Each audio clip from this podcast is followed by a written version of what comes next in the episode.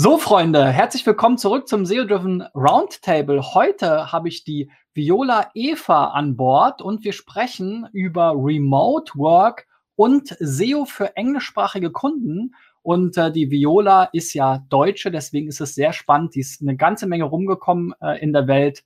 Aber danach, äh, nach dem Intro, geht's los mit ihrer Geschichte. Neues Jahr, neue Kamera. Ich würde sagen, mittlerweile ist klar, dass die Situation sich nicht so schnell ändern wird. Fünf Dinge, die SEOs verschweigen. Du bist jetzt eine OMR-Legende. Ja. Immer ihm zuhören ist immer interessant. Ja, ich habe die Viola kennengelernt in der Berliner Startup-Szene. Äh, wir haben beide da so eine kurze äh, so ein kurzes gemeinsames Projekt gehabt. Das war ein Immobilienportal hier in Berlin.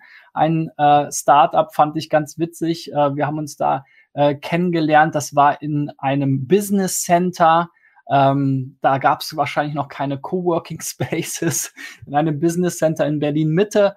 Und ähm, ja, da ähm, habe ich so ein bisschen die Online-Marketing-Keule geschlagen ähm, und äh, Viola war sozusagen wahrscheinlich äh, die rechte Hand, die Dame für alles, wie sagt man das äh, politisch korrekt? Ähm, Projektmanagerin. Genau, Viola, erzähl doch mal selbst. Äh, wie bist du ähm, dort reingerutscht in dieses Projekt und ähm, ja, wie bist du überhaupt zu SEO gekommen? War das vielleicht sogar der Startpunkt deiner SEO-Karriere? Nicht ganz. Also streng genommen war der Startpunkt schon ein bisschen vorher. Ähm, ja, ich freue mich, dass ich hier bin. Ähm, grundsätzlich ist es so, ich habe ein langes, kompliziertes Studium mit vielen Abbrüchen gemacht, aber unter anderem war da auch Mathematik, VWL und BWL dabei. Und so im, im Zuge des Studiums habe ich dann schon gemerkt, dass das Thema so VWL, BWL, dass mir das eigentlich sehr liegt und bin dann für meinen ersten Job eigentlich nach Berlin gekommen als Analystin für ein Startup, das sich mit dem Thema Nachhaltigkeit von Unternehmen beschäftigt hat und bin so sozusagen in die, die Berliner Startup-Szene ein bisschen gekommen und, und habe verschiedene mhm. Leute kennengelernt. Und für mich war das aber dann relativ schnell klar, dass ich aufgrund meiner verworrenen, meines verworrenen Bildungsweges irgendwie über Soft Skills und so punkten muss. Und deshalb hatte ich mich ziemlich schnell so in den Bereich Projektmanagement, Teammanagement ähm, eingearbeitet und das auch immer mit einem Marketing-Fokus.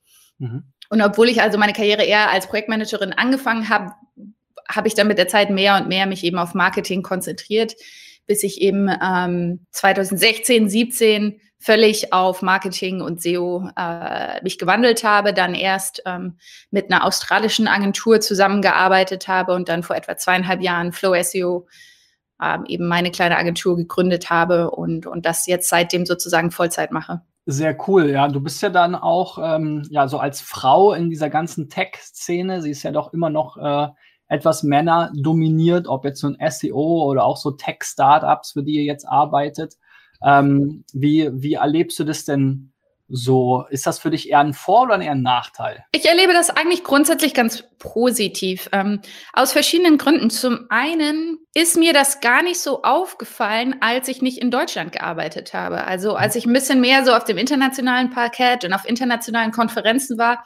Klar, du gehst vielleicht zu einer Veranstaltung, die rein SEO ist und vielleicht sind da schon mehr Männer. Aber es war nicht so offensichtlich, weil oft auch eben die anderen Speakerinnen, Line-up und so, das war vielleicht nicht 50-50, aber vielleicht war das 30-70 oder 40-60. Und ich habe also ziemlich schnell Frauen kennengelernt und sozusagen auch SEO-Heldinnen in ihnen gefunden. Und so richtig ist mir das dann eigentlich erst aufgefallen, als ich vor ähm, zwei Jahren wieder nach Berlin kam und dann festgestellt habe, es gibt schon ein paar deutsche Konferenzen, wo eben nur Männer auf dem Line-up sind und auch nur Männer im Hemd. Das war mir vorher auch nicht so klar, dass SEOs Hemd tragen. Ich dachte immer, die tragen irgendwie ein T-Shirt und irgendwas und so. Und also das ist mir dann aufgefallen, dass das vielleicht in der deutschen SEO-Szene noch ein bisschen anders ist. Und der andere Bereich, wo mir das natürlich aufgefallen ist, ich habe ähm, eine Zeit lang, als ich so die Welt bereist habe, ich weiß nicht, ob dir das so bewusst ist, aber es gibt so ein bisschen so ein SEO-Hub in Thailand, also um, oh, Thailand und dann glaube ich auch Zypern und so. Also diese ganze Affiliate, äh, Gambling, SEOs, die, die, die sind ganz gerne mal dort. Mhm. Und da ist mir zumindest aufgefallen, so die Chiang Mai, Nord-Thailand SEO-Szene ist sehr männerlastig und das ist aber ein bisschen wieder bisschen andere Leute. Das sind oft ähm, junge Leute, Schüler, Studenten, die jetzt irgendwie sich mit Affiliate-Seiten selbstständig machen und so, eher so der klassische Gamer. Und mit denen kann ich aber ganz gut, weil ich eigentlich auch meine ganze Jugend immer extrem viel Computer gespielt habe, die gängigen Spiele kenne, so ein bisschen das Vokabular. Und da konnte ich mich immer ganz gut eigentlich einfinden. Ähm, aber jetzt zu der Frage, war es ein Vorteil oder ein Nachteil? Letztendlich glaube ich schon, ein Vorteil im Sinne von, dass ich vielleicht kommunikativ und vom Typ her nochmal was reinbringe, was man vielleicht nicht immer findet. Und ich glaube, manche Leute haben äh, irgendwie Lust drauf, dass da eine andere Energie reinkommt oder Leute das anders angehen. Und deshalb habe ich das eigentlich immer als Vorteil empfunden. Und tatsächlich ist meine Agentur auch lange sehr ähm, frauenlastig gewesen. Jetzt, jetzt haben wir auch zwei Männer. Aber es hat sich irgendwie zufällig ergeben, dass es erstmal hauptsächlich Frauen waren. Und ich habe aber immer das Gefühl gehabt, dass das entweder nicht besprochen werde, weil es einfach ein Nicht-Thema war, weil die Leute sind ja zu mir gekommen, sie wollten SEO und dann wussten sie ja schon, dass ich eine Frau bin. Oder dass es vielleicht ein Vorteil ist im Sinne von, dass es eben nochmal irgendwie interessant, eine andere Herangehensweise, eine andere Geschichte. Ja, ich glaube, in Deutschland ist es mittlerweile wirklich auch so, es gibt ja jetzt so eine Quote in Anführungszeichen auch, ja. Also das ist ja nicht nur dir aufgefallen, sondern vielen anderen auch. Und es gab dann viel Druck auf äh, Konferenzveranstalter, äh, die be bemängeln dann natürlich immer so ein bisschen das Henne-Ei-Problem, so dass es natürlich auch Frauen geben muss, die auch äh, sozusagen rausgehen, sich auf die Bühne trauen und so weiter. Aber ähm, es gibt ja mittlerweile wie von Ben Hamanus und, und HubSpot hier die, die Konferenz, die nur mit Frauen quasi ihr Pro, äh, Programm ähm, bespielt. Also es scheint mir jetzt auch nicht völlig unmöglich zu sein. Ja? Du hast ja schon so ein bisschen deine Weltenreise Reise beschrieben. Ähm, mhm. Da habt ihr ja hier auch so einen äh, kleinen äh, Blog gemacht, habe ich mhm. gesehen. Mhm. Äh, da ja. sieht man euch hier. Wo ist das? das, das ja, das Bild ist eigentlich auch eine gute Geschichte. Ich muss über, das ist auf jeden Fall in Südamerika, würde ich sagen, vielleicht Kolumbien, vielleicht ähm, Ecuador, ich bin mir nicht ganz sicher. Aber was sehr interessant ist an diesem Bild, ist die geschmacklose Bauchtasche.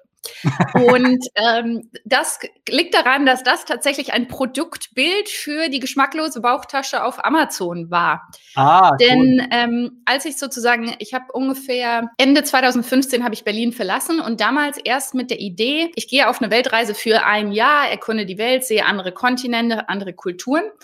Allerdings ähm, haben, war ich gerade zu der Zeit, war ich mehrmals beim Entrepreneurship Summit von Günther Faltin. Mhm. Und eigentlich geht es da ja auch viel um so mittelständige Unternehmen und, und Innovationen und Unternehmen in einem klassischen Sinne. Es war aber so, dass kurz vor der Weltreise gab es dort einen Workshop zum Thema Digital Nomads. Und dieses Wort hatte ich vorher noch nie gehört und dass man sozusagen reisen und Geld verdienen kann, ähm, äh, habe hab ich damals sozusagen gelernt. Und sozusagen die, die, die, die ähm, Goldgräber-Idee damals, genau, Kopfschlägkapital. Günther Faltin mag ich auch nach wie vor. Ich finde, das ist so der akademische Tim Ferriss äh, von Deutschland. Denn Tim mhm. Ferriss hat ja die Vier-Stunden-Woche ungefähr wahrscheinlich so 2010 geschrieben und damit diese Idee Gründen in Komponenten und smartes Outsourcing. Aber Günther Faltin, finde ich, hat das nochmal und, intellektueller und deutscher in Kopfschläg Kapital rausgebracht. Ähm, nee, irgendwie, und also bei Günther Faltins Konferenz jedenfalls habe ich eben diesen Begriff Digital Nomad gelernt und damals war eben das Ding, verkaufe was, kaufe was in China, stelle es bei Amazon ein, nutze das für mhm. Filme bei Amazon Warenlager und, und werde reich über Nacht so. Ja. Ähm, erstmal habe ich natürlich die ganzen Online-Kurse geschaut und dann überhaupt nicht berücksichtigt, denn das erste Produkt, das wir auf Amazon verkauft haben, war eine handgemachte Tasse aus Kolumbien. Dann folgte, folgte eine handgemachte Seife aus Deutschland und so. Jedenfalls kriegte ich das nie so richtig hin. Und erst das erste Produkt, das tatsächlich funktioniert hat, war diese Bauchtasche. Aber ich konnte das mit mir selbst nicht klarkriegen, so eine Neoprenbauchtasche aus China zu verkaufen. Und deshalb wurde ich sozusagen nicht Amazon FBA-Händler, sondern SEO-Consultant, weil sich dann eben rausgestellt hat, irgendwie, das, das läuft so nicht mit dem Amazon FBA. Ja, das ist ja auch immer so, manchmal, manchmal macht es auch mehr Spaß, so ist ja bei uns auch. Unsere Geschichte war ja auch, wir haben ganz viele Projekte selbst gemacht, Startups gegründet und so weiter. Ich war auch bei verschiedensten Startups irgendwie an Bord beteiligt, Freelancer und so weiter.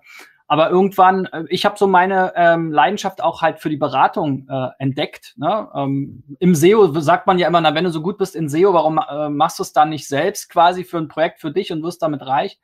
Aber ich glaube, auch das ist ja nicht immer so der Regelfall, sondern ähm, ja, ich glaube, dieses Berat der Beratungsansatz und dieses Teaching, ähm, was wir ja auch beide so als Leidenschaft verbinden. Ja, ich bin ja auch Speaker, jetzt nicht mhm. ganz so international bereist wie du, aber wir sehen hier mal dein Speaker-Profil, fand ich sehr sehr cool und beeindruckend. Ähm, da sieht man auch mal, dass du ein bisschen rumgekommen bist und tatsächlich genau. auch hier das eine oder hier in dem Video ja äh, von Thrive Themes der Gründer und so, also äh, oder hier Matt Diggity, äh, ja, Diggity, No Diggity, ja.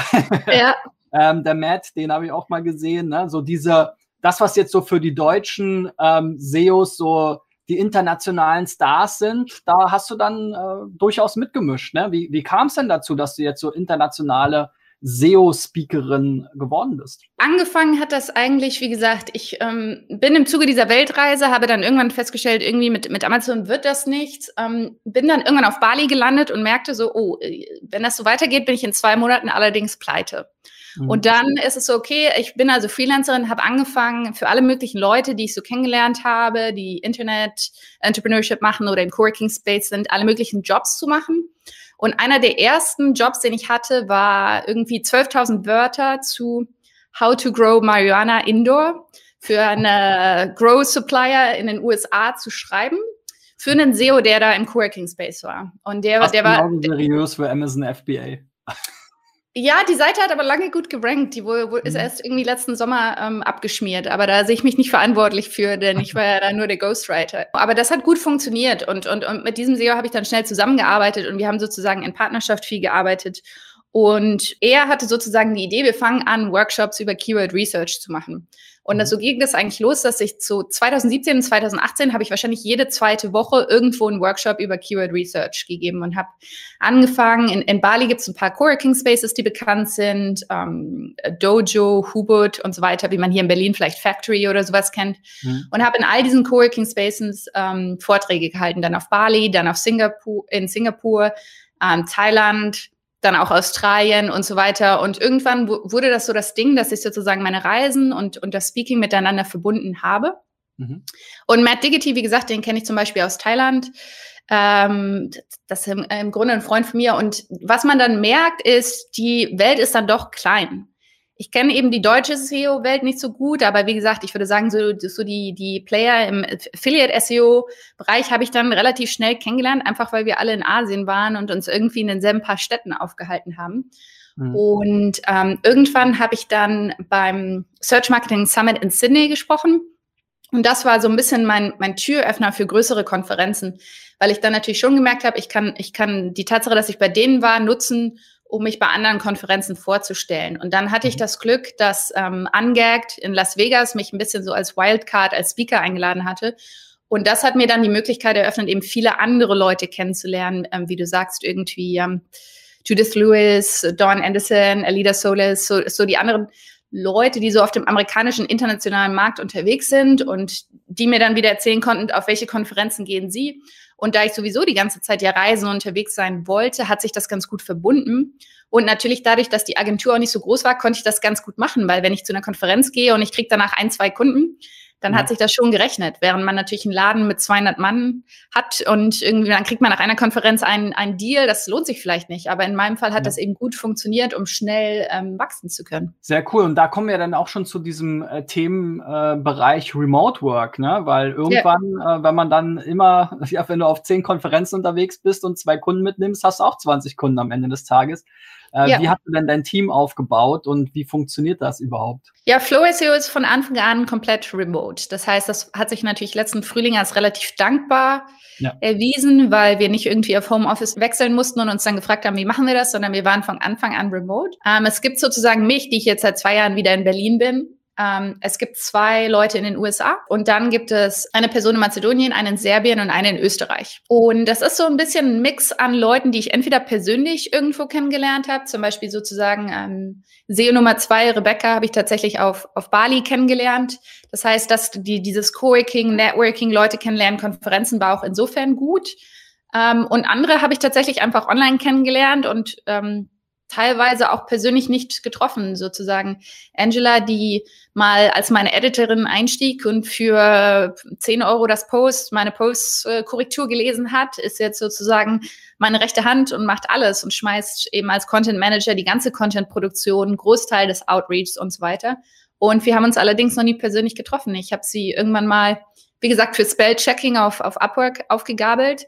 Ich mhm. fand sie gut, sie ist super ähm, enthusiastisch, proaktiv, sieht Probleme, findet Lösungen, hängt sich rein und, und das war mir sozusagen immer wichtiger ist, dass wir uns mal persönlich treffen. Und ähm, das ist ja oft auch die Sorge, dass die Leute haben so, ja, woher weiß ich, ob die dann performen oder ob die gut sind oder und ich so, das merkst du sofort. Gerade in einem Team mit, mit sechs Leuten, wie wir es jetzt sind, natürlich weiß ich genau, wer performt, wer seine Deadlines einhält. Dafür muss ich nicht mit denen im Büro sein. Ich merke, genau, dass sie gesagt hat, hey, wir sollten Social Media machen und alle Social Media Kanäle aufgebaut hat und schmeißt und mit Posts bespielt, obwohl ich das nie gesagt habe, dass es geschehen muss.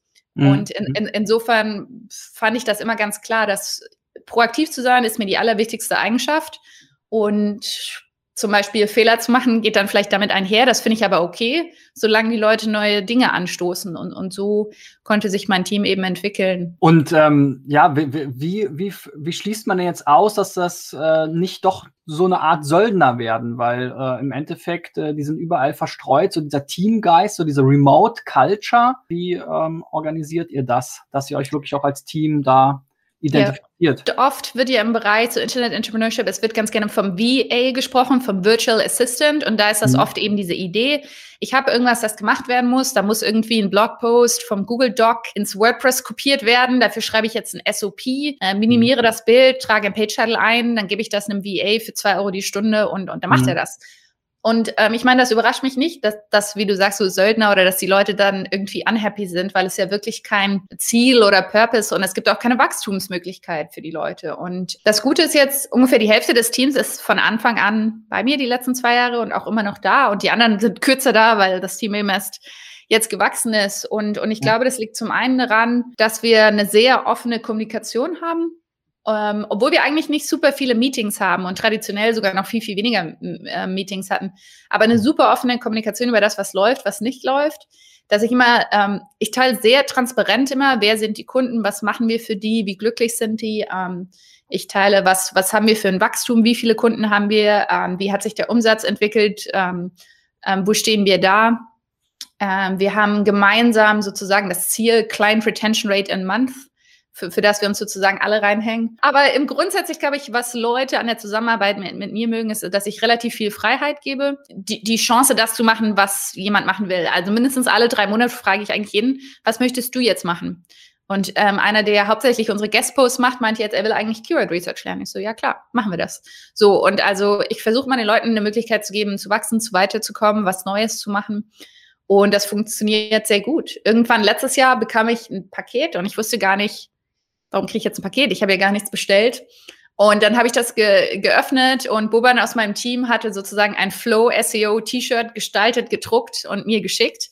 Und dann war ich echt den Tränen nahe, weil ich, also es war ja nicht ich, der vorgeschlagen hat, wir sollen jetzt ein Team-T-Shirt ähm, drucken, sondern er hat gedacht, irgendwie, das wäre jetzt eine gute Idee und er will das machen. Und deshalb glaube ich, sich für andere interessieren, offen zu sein, transparente Kommunikation, das sind Sachen, die funktionieren digital, wie sie auch im Office funktionieren oder eben auch nicht.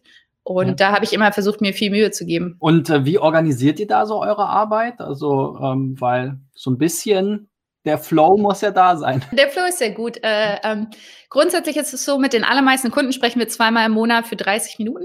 Irgendwie mhm. die, die SEOs und Account Manager machen das. Und dann das ganze Taskgeschehen spielt sich im Asana ab. Das heißt, ähm, das ist ein Projektmanagement-Tool. Jeder Kunde hat da sein Board. Da ist eine ganz, da werden alle Aufgaben eingetragen. Dort teilen wir alle Aufgaben zu mit Beschreibungen, Deadlines und so weiter. Ähm, also das würde ich sagen, ist so die zentrale. Ähm, wenn das da nicht drin ist, geschieht es auch in der Regel nicht. Oder mhm. wenn ich das irgendwie vergessen habe oder so, dann, also das muss irgendwie da reinkommen, sonst wird es sozusagen auch nichts. Ähm, dort sind alle Aufgaben und dann haben wir Slack für so eben die zwischendurch Kommunikation, wobei das sehr wichtig ist. Ähm, wir haben eine explizit asynchrone Kommunikation. Mhm. Das heißt, es gibt keine Pflicht, zu gewissen Uhrzeiten online zu sein, was natürlich auch an den unterschiedlichen Timezones liegt. Mhm. Es gibt so ein bisschen ähm, den Wunsch, so zwischen 12 und 24 Stunden natürlich zu antworten. Aber ich wollte mit Absicht nicht, dass die Leute so Tag und Nacht im Chat hängen, permanent Notifications kriegen, immer abgelenkt werden. Ja. Ähm, genau, aber deshalb, es gibt Slack und äh, mit Kunden spreche ich dann meistens ähm, über E-Mail und dann haben wir natürlich unsere ganzen Dokumente sind ähm, Google Drive, Google Sheets und so weiter, wo sowohl wir als Team als auch die Kunden dann Zugang haben. Ähm, und zwischen Asana, E-Mail, Google Drive und Slack, denke ich, spielt sich so das allermeiste ab. Was die Leute ja oft auch interessiert, wie ist das mit Time Tracking und so?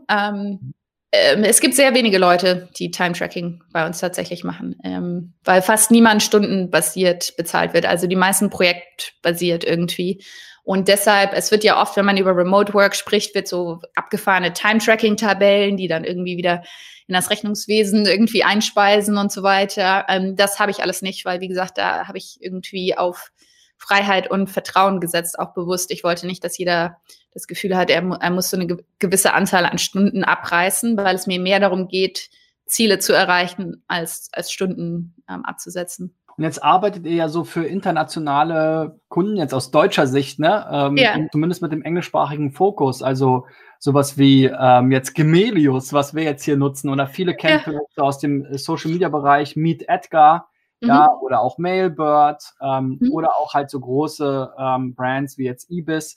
Also ja. so dieser englischsprachige Bereich, auch sehr viel Software, also so diese typischen eigentlich die US-Startups oder die, die englischsprachigen Startups, wo auch immer die dann teilweise sitzen. Was siehst du denn da für, ja, kannst du überhaupt von Unterschieden sprechen? Also wahrscheinlich schwierig zum deutschen Markt, aber wie ähm. geht ihr da so vor? Was sind da so die Schwerpunkte? Ist das klassisch SEO von A bis Z oder gibt es da Besonderheiten aus deiner Sicht? Für mich gibt es zwei Unterschiede. Und es ist ja nicht so, dass ich noch nie deutsche Kunden hatte. Es hat sich nur so verschoben, dass es jetzt hauptsächlich englischsprachig ist. Und einer der Gründe, dafür ist, ähm, oder, oder erzähle ich dir. Ähm, aber Grund, ein, Grund eins ist der Unterschied, ist einmal so dieses ganze Thema Sales. Ähm, ich hatte dir das ja schon im, im Vorgespräch gesagt. Ich bin so aufgewachsen eigentlich in so einer Internet-Entrepreneur-Community. Ich bin auch mhm. da in nach wie vor in verschiedenen Communities auch unterwegs. Es gibt äh, oft wird gesprochen vom Dynamite Circle, wo ich zum Beispiel Mitglied bin und so. Alles, was ich so über Sales gelernt habe, kommt so aus dem Anglo anglosächsischen Raum. Ähm, ich hatte einen Sales Coach namens John Logar, der ist ein Australier. Ich weiß gar nicht warum, aber ich habe so eine geheime Leidenschaft für Sales. Und mhm. wenn so ein Sales-Typ irgendwie auf der Bühne steht und einen irgendwie so besserwisserisch anschreit, das ist ja oft die Attitüde bei so einem Sales-Speaker, dass einem immer irgendwie wird einem gesagt, man macht das total falsch und man muss jetzt endlich pick up the phone. Und aber irgendwie habe ich so ein bisschen so eine Leidenschaft dafür, was aber zur Folge hatte, dass das auch ein bisschen ist, wie ich am Telefon bin. Was mhm. ja auch ein bisschen lustig ist, weil ich eigentlich total schüchtern bin. Also wenn wir uns jetzt auf der Konferenz treffen würden, würde ich im Frühstücksraum wahrscheinlich in der letzten Ecke alleine sein. Aber dadurch, dass es irgendwie über Video und am, am Telefon ist, kann ich irgendwie ein bisschen selbstbewusster auftreten. Und gleichzeitig habe ich aber dann gemerkt, die, diese Frage, how aggressive do you want to be in your growth? Wie schnell soll das gehen? Demnach, wie viel willst du hier investieren? das ist irgendwie ein Pitch, der funktioniert auf Deutsch nicht so, sondern eckt mehr an. Mhm. Mhm. Und das heißt, ich habe einfach noch keinen guten Pitch gefunden, der auf Deutsch so einwandfrei funktioniert, obwohl, obwohl das bestimmt auch hinhauen könnte. Aber dadurch, wie gesagt, dass ich so sehr in diesem Startup, Accelerator Space, Internet Marketer Space, auch ziemlich viel so Independent SaaS bin, ähm, haben wir alle so ein bisschen eine gemeinsame Sprache, ein gemeinsames Vokabular. Und das Vokabular kann ich auf Deutsch nicht. Ähm, so, Punkt eins. Punkt zwei, irgendwie deutsches Backlink-Building fällt mir sehr schwer. Also wir haben ähm, also Link Guides, Hashtag Link Guides. Ja, genau. So, aber ähm, also wir haben auf Englisch ungefähr, wir haben letztes Jahr ungefähr 1000 Links ähm, erstellt für unsere Kunden. Äh, Whitehead Unpaid über Guest Posts und PR und ähm, äh, diese Geschichten, ja, Skyscraper Guides und solche Sachen. Ähm, mhm. Und das läuft soweit ganz gut. Also vor allen Dingen, weil wir jetzt wirklich viele Beziehungen aufbauen mit Bloggern und Magazinen und so weiter und das läuft soweit ganz gut. Wenn ich auf Deutsch eine Outreach-E-Mail schicke, erstens mal ähm, antworten schon viel weniger Leute, aber zweitens wollen die dann immer zwei, drei, vier, 800 Euro für jeden Link. Da habe ich irgendwie ein Skill-Gap. Ähm, mhm. Oder ein, irgendwas habe ich nicht verstanden. Also ich weiß natürlich, dass, glaube ich, im deutschen Sprach Sprachbereich viel mehr gekauft wird und auch viel offener darüber gesprochen wird. Mhm. Auf einer amerikanischen Konferenz zu sagen, man bezahlt für Links, wenn es jetzt nicht gerade angehackt ist oder so, ist echt auch irgendwie ein No-Go. Obwohl es ja wahrscheinlich auch gemacht wird. Ne? Aber ja so, also das deutsche Linkbuilding hatte ich nicht so verstanden. Und dadurch, dass mein Team sozusagen das Links macht, auch englischsprachig ist und ich das auf Deutsch nicht so verstanden hatte, habe ich dann bewusst versucht, also nicht mehr zuzusagen zu deutschen Linkbuilding-Sachen. Ähm, und so hat sich das ein bisschen ergeben. Und jetzt ist es natürlich so, dass sich das weiterhin so ergibt durch die Konferenzen, bei denen ich bin und die Communities, bei denen ich bin. Ich hatte irgendwie vor einigen Zeit war von Microconf, das ist so eine Community von Independent SaaS-Ownern, wurde irgendwie so ein ähm, Podcast veröffentlicht und so, und dann sprechen mich natürlich diese Leute wieder an. Ähm, ja. Und grundsätzlich machen wir sozusagen äh, SEO, wir machen Technical Audits, Technical Recommendations, allerdings nicht so super large scale, da die meisten unserer Kunden sind ja Startups, also dadurch so die mhm. riesigen 500.000 hm, Seiten mit technischen Problemen machen wir in der Regel nicht, ist viel kleiner, aber immer, ähm, also Technical Audit, technische Optimierung, dann machen wir eben Keyword Research, Content Audit, Content Calendar und da schon ein ziemlich heftiger Fokus auf Content Marketing. Denn man kann schon nicht sehr schlecht sein, so im Software SEO-Bereich, weil die meisten sind schon richtig gut. Und manchmal sind unsere Competitor, ist zum Beispiel sowas wie HubSpot oder sowas, ähm, die versuchen für die gleichen Keywords zu ranken und die sind einfach richtig gut. Das heißt, mhm. ähm, irgendwie mit, mit so einem super billigen SEO-Post kommt man da nicht weiter. Ähm, also das, wobei wir selber in der Regel keinen Content äh, schreiben, sondern die, die Kunden sozusagen ihr Marketing-Team und ihre Content-Writer haben und wir dann diejenigen sind, die On-Page-SEO machen. Mhm. Und dann machen wir natürlich Backlink-Building, genau. Und da ist es auch so, dadurch, dass wir jetzt viele Kunden haben im Bereich Software, Marketing, Business, Tech im weitesten Sinne, äh, haben wir da natürlich auch schon irgendwie Partnerschaften und Prospect-Lists und verstehen das irgendwie schon ganz gut und wissen ein bisschen, welche Pitches funktioniert.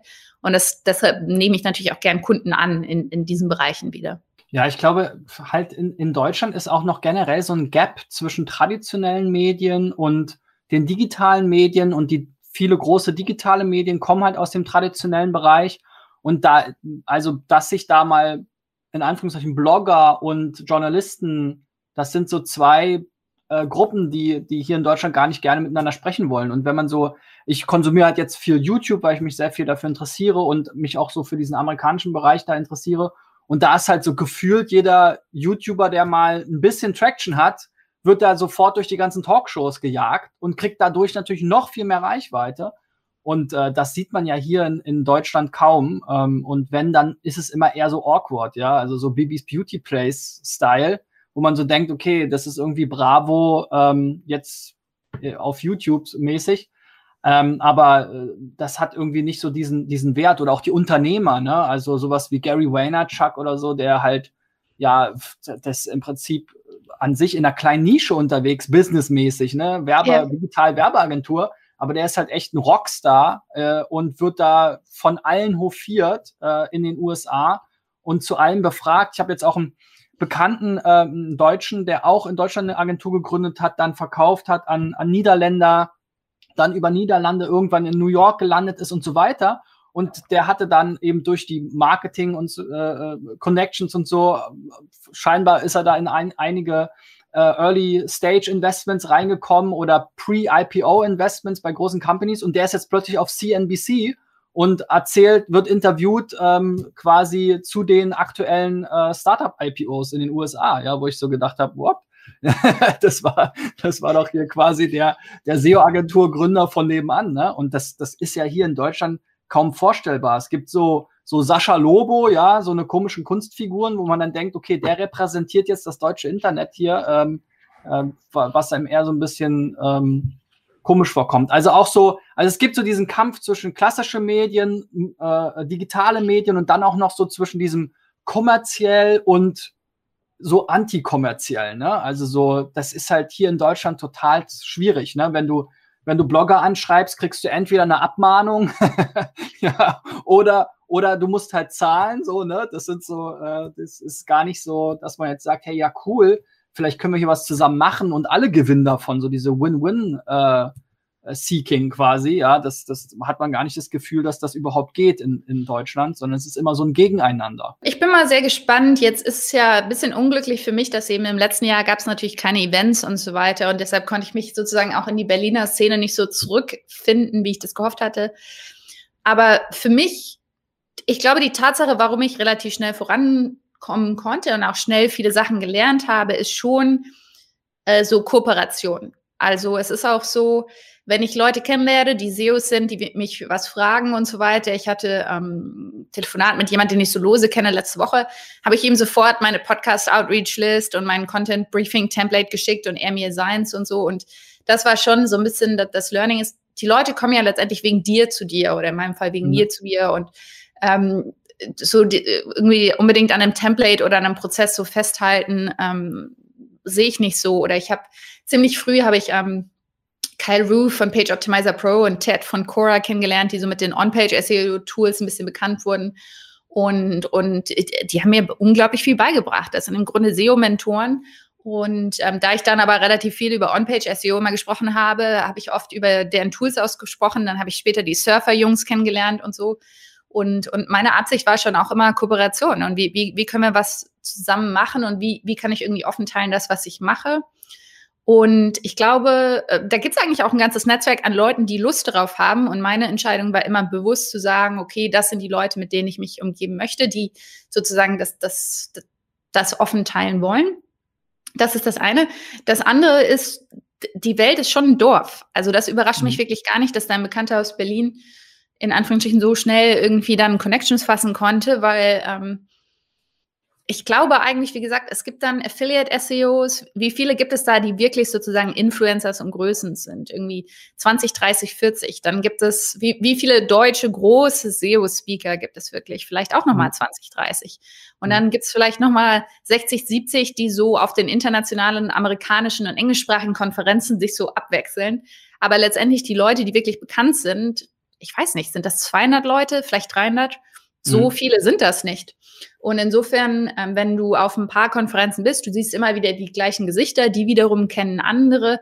Ähm, und, und wie gesagt, wenn du jemand bist, der anderen weiterhilft, der Tipps weitergibt und so, ähm, ist das eigentlich ganz gut. Also und ziemlich gut und schnell da irgendwie sozusagen so eine Nerd-Freundschaft zu schließen und dann zu sagen, okay, wir machen jetzt was zusammen. Und deshalb kann ich mir das gut vorstellen, wie, wie, wie das bei deinem Bekannten gelaufen ist. Ähm, ich glaube aber schon, dass der Startup-Bereich vielleicht da nochmal anders ist. Und ich kenne mich halt corporate nicht auch ich, nicht aus. Ich hatte noch nie in Anführungsstrichen einen richtigen Job. Ich weiß nicht so, wie das ist, wenn man ins Büro ist und bei einer großen Firma ist und so. Das sind meistens auch nicht die Kunden, mit denen ich arbeite.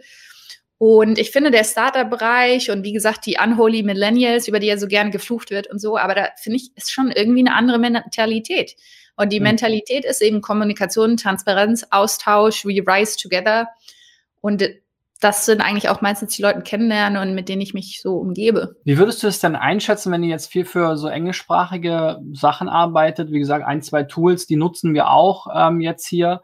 Ähm, wie, wie groß, so wie viel größer, weil es ist ja nicht nur der US-Markt, sondern es ist ja im Endeffekt die Welt, ne? Also mhm. mit dem englischsprachigen. Wie sind da so die Anteile? Also ist da wirklich dann 80 Prozent US und 20 Prozent der Rest oder ähm, wie muss man sich das vorstellen? Ähm, es ist ja so, ähm, ich mache ja meistens meine Keyword Research mit einem Fokus auf USA. Mhm. Und zum Beispiel das SEO-Tool, das ich jetzt nutze, heißt äh, Ahrefs.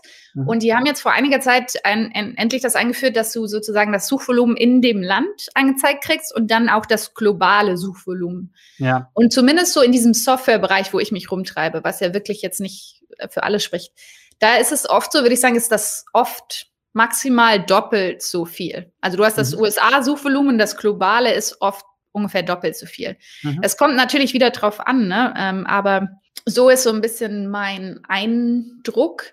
Und dann kenne ich mich natürlich nicht aus, ne? wenn du jetzt ähm, SEO auf ähm, Spanisch oder so machst, vielleicht für, für Lateinamerika oder so, oder auf Bahasa für Indonesien. Ich meine, es ist ein riesengroßes Land. Da werden dann die mhm. Suchvolumen schon auch nochmal ähm, deutlich höher sein. Aber ich habe den Eindruck, USA ist so ungefähr die Hälfte des, des englischen Suchvolumens ist mein subjektives Empfinden. Ja, na, ich bin ja immer, ich bin ja immer am, am äh, ja, ich, ich, äh, ich bedauere mich immer selbst. Ist ja auch nur so eine typische deutsche Eigenschaft. So mit meinem YouTube-Kanal. Ich habe jetzt 450 Videos über SEO, ja, äh, und äh, habe damit irgendwie 190.000 äh, Views geschafft, gerade mal so. Äh, und zwei, 2460 Abonnenten gerade. Ähm, ja. Da denke ich mir auch manchmal so, ja, äh, keine Ahnung, so Neil Patel, klar, der hat jetzt auch eine größere Bekanntheit oder auch andere Kollegen, ähm, ja, die machen dann 190.000 äh, Views mit einem Video über SEO, ne? Und äh, ja. da denke ich auch manchmal so Perlen vor die Säue. Jetzt hat sich bei dir so ein bisschen so ergeben, ne? Aber mhm. es könnte tatsächlich ja auch ein ganz spannender Aspekt sein und äh, vielleicht ja auch deine so deine Spezialität, ne? auch für Startups ähm, oder Companies äh, im Softwarebereich aus Deutschland, die ja auch häufig, wir haben da auch ein, zwei Kunden, für die ist zwar der Heimatmarkt schon wichtig, aber klar, die gucken immer in die große weite Welt, weil Software kannst du schnell skalieren in alle möglichen Sprachen und Länder. Ja. Und ähm, Englisch ist sozusagen da der, der, der Quick Win, in Anführungszeichen, ja. womit du erstmal einen großen Teil auch der ähm, Kaufkraft auf der Welt erschlagen kannst. Ne? Weil klar könntest du jetzt hier auf äh, Hindu irgendwelche Sachen optimieren, aber dann hast du halt wahrscheinlich nicht die Kaufkraft, wie wenn du es jetzt auf Englisch machst und dann eben die, die jeweiligen, ähm, ja, eben die etwas besser gebildeten ähm, ja, Käuferschichten da im Prinzip erreichst. Und gerade im B2B-Bereich ist ja sowieso sehr viel super Englisch, ne? auch im englischen, äh, im, im SEO-Bereich. Wir Deutschen, wir orientieren uns ja auch äh, sehr viel am, am amerikanischen Markt. Also es gibt ja die Theorie, dass das davon abhängt, ob ein Land übersetztes Fernsehen hat. Also was ich damit meine, ist, die ganzen amerikanischen Filme kommen ja in Deutschland auf Deutsch raus. Und ja. Zum, und ähm, es gibt also die Theorie, dass die Deutschen nehmen ja auch ein deutsches Tool, wenn das die deutsche Sprache hat, auch wenn das weniger Funktionalität hat, lieber als ein englisches, das nur Englisch hat und so. Mhm.